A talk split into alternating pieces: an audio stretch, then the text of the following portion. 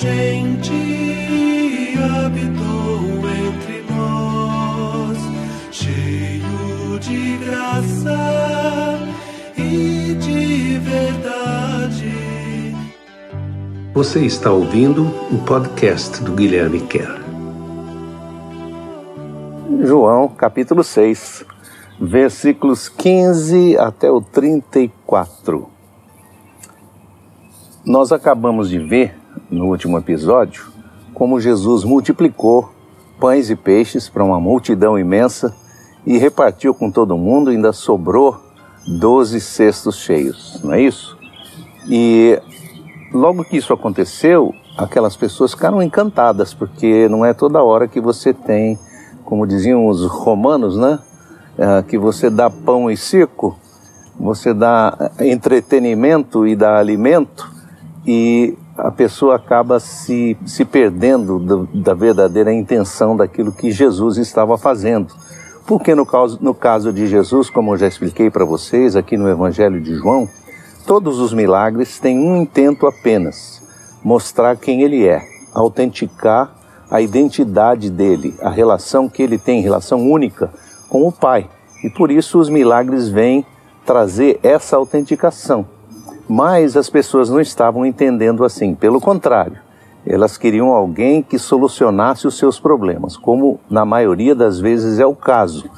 Por isso que todo, todo o político, bom ou mal, corrupto ou não, se é que existe os não, ah, oferece um monte de coisas, pelo menos durante a campanha, oferece solucionar todos os teus problemas, desde a saúde até saneamento, até escola, até emprego e salário, Covid, seja a promessa que tiver que ser feita, vai ser feita porque essa é a proposta.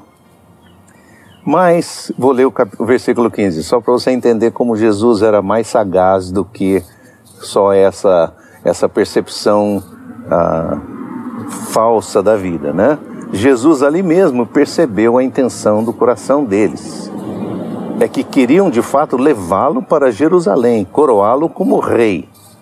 Quer dizer, a intenção deles, assim que eles viram aquele projeto maravilhoso de alimentação para todo mundo, de graça, para um grupo tão grande, vamos fazer dessa pessoa o nosso rei, vamos levá-lo para Jerusalém, vamos colocá-lo ali como rei. E Jesus tinha um projeto que era muito mais profundo do que apenas ser um rei terreno, mas transformar o coração das pessoas. Esse era o seu intento maior. Por isso mesmo ele se afastou dali e foi de novo para o alto da colina, desta vez sozinho. Muitas vezes isso acontecia. Jesus saía do meio da multidão, do meio daquele frenesi, ia para algum lugar sossegado para falar com o Pai. Quando essas tentações do, do poder, principalmente do poder falso, porque o poder que é adquirido com essa percepção errônea de que você pode ser o Messias solucionador de todos os problemas de todo mundo, para uma pessoa normal é um poder que corrompe profundamente, né? Porque ninguém tem a capacidade de responder a essa altura. Jesus de fato tinha, mas ele tinha um reino maior do que este reino e tinha um projeto diferente de um projeto meramente político temporal, ou seja, de chegar até Jerusalém, se tornar o rei e resolver os problemas da sua geração. O intento dele era muito mais profundo, era solucionar a questão do pecado que nos separa de Deus o tempo todo, não só as pessoas de Jerusalém, mas todas as pessoas nessa vida, e estabelecer um reino de Deus que é um reino sem fim e um reino de justiça verdadeira, não é isso? Que não é apenas multiplicar o pão para as pessoas. Então acontece, daqui para frente você vai ver ah, como as pessoas começam a seguir Jesus com muito maior intensidade. Bateu a tardezinha, os discípulos de Jesus decidiram sair ao mar. Entraram em um barco com a intenção de chegar até Cafarnaum. Logo escureceu, mas Jesus ainda não havia se juntado a eles, ou seja, Jesus se afastou para um lugar sossegado para orar, para falar com Deus, e ainda não tinha se juntado aos discípulos, mas os discípulos entraram no barco e se fizeram ao mar. Começou a ventar muito e o mar ficou muito agitado. Ah, os discípulos já tinham remado por uns 250 metros mar adentro quando viram Jesus caminhando desde a praia na direção deles, andando sobre as águas. Então, duas coisas importantes aí. Primeiro, é que a, a vida tem a, a vida tem tempestades e agitação, mar agitado e vento forte. Ah, às vezes nós damos a impressão de que você andar com Deus ou andar com Jesus é uma vida sossegada, é como assim um cruzeiro, um cruzeiro especial num transatlântico, você vai, só vai ter coisa boa e visitar lugares bonitos e se distrair e tomar banho na piscina e comer do bom e do melhor. Na verdade, é, é, na verdade é mais do que isso, né? Qualquer um de nós sabe que por melhor que seja a nossa vida, existem tempestades, existem situações que estão além do nosso controle e existem situações em que você fala assim: puxa, e agora? Como é que eu vou fazer? Quando isso aconteceu, eles viram Jesus andando na direção deles. Então é importante também lembrar isso, que quando nós que fizemos uma opção de seguir a Jesus, estamos andando com Ele. Quando nós estamos numa situação de aperto, Jesus está sempre perto. Mesmo que ele estivesse longe aqui, ele se dirigiu imediatamente aos discípulos que estavam no mar. E fez isso andando por cima das águas. Esse é um milagre assim que parece meio louco, porque a gente fala assim, bom, essa essa eu queria ver para crer, né? Porque andar em cima das águas não é brincadeira não, né?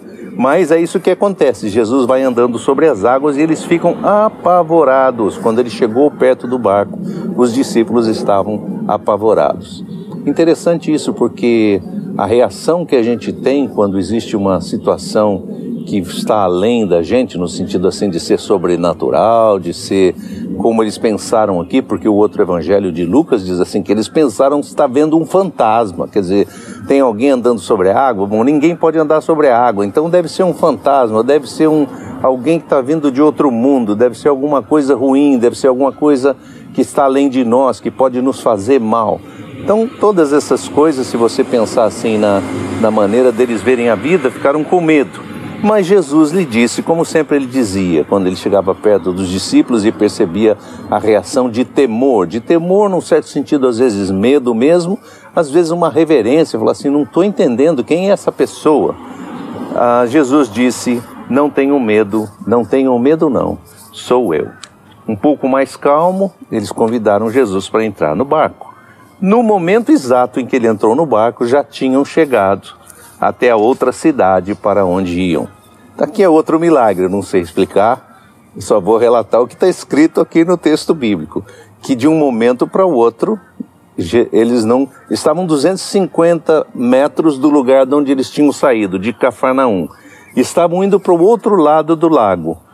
Assim que Jesus entrou no barco, eles já estavam do outro lado do, bar, do, do lago. Ou seja, Jesus os transportou ah, os transportou, parece a, aquela coisas da, do tempo dos Jetsons, né?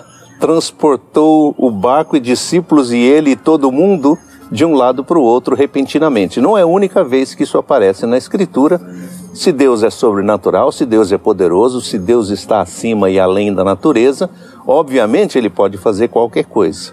Mas não é muito comum. Então aqui acontece uma situação dessa, de novo, um milagre que deixa os, os discípulos todos encafifados.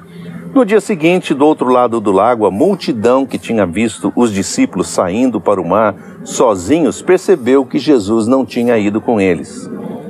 Só os discípulos tinham entrado no barco, ou seja, a multidão tinha visto quando os discípulos saíram que eram só os discípulos, que Jesus não estava junto com ele. Então foram lá procurar Jesus. Ah, logo se deram conta que nem os discípulos e nem o mestre estavam mais ali. Então entraram em diversos barcos e partiram até Cafarnaum, à procura de Jesus. Do outro lado do lago encontraram Jesus e perguntaram, professor, quando foi que você chegou aqui? Bom, eu pretendia ir até o 34, mas vou parar aqui no 25. Ah, essa segunda parte aqui é interessante, né? Porque ah, as pessoas então decidem buscar saber onde Jesus estava e ir atrás dele. Estavam de olho em toda, em toda a movimentação de Jesus. Estavam olhando quando os discípulos entraram no barco, partiram para o meio do mar, viram que Jesus não foi com eles, não não estava junto com eles quando eles entraram no barco. Depois não viram à noite quando Jesus se dirigiu e andou por cima do mar e encontrou de novo os discípulos. decidiram pegar o barquinho e ir até o outro lado, procurar Jesus, procurar os discípulos, porque estavam encantados com toda essa questão dos, dos pães e dos peixes. E nós vamos ver o que, que isso significa na próxima, tá bom? Boa semana para você, Deus te abençoe.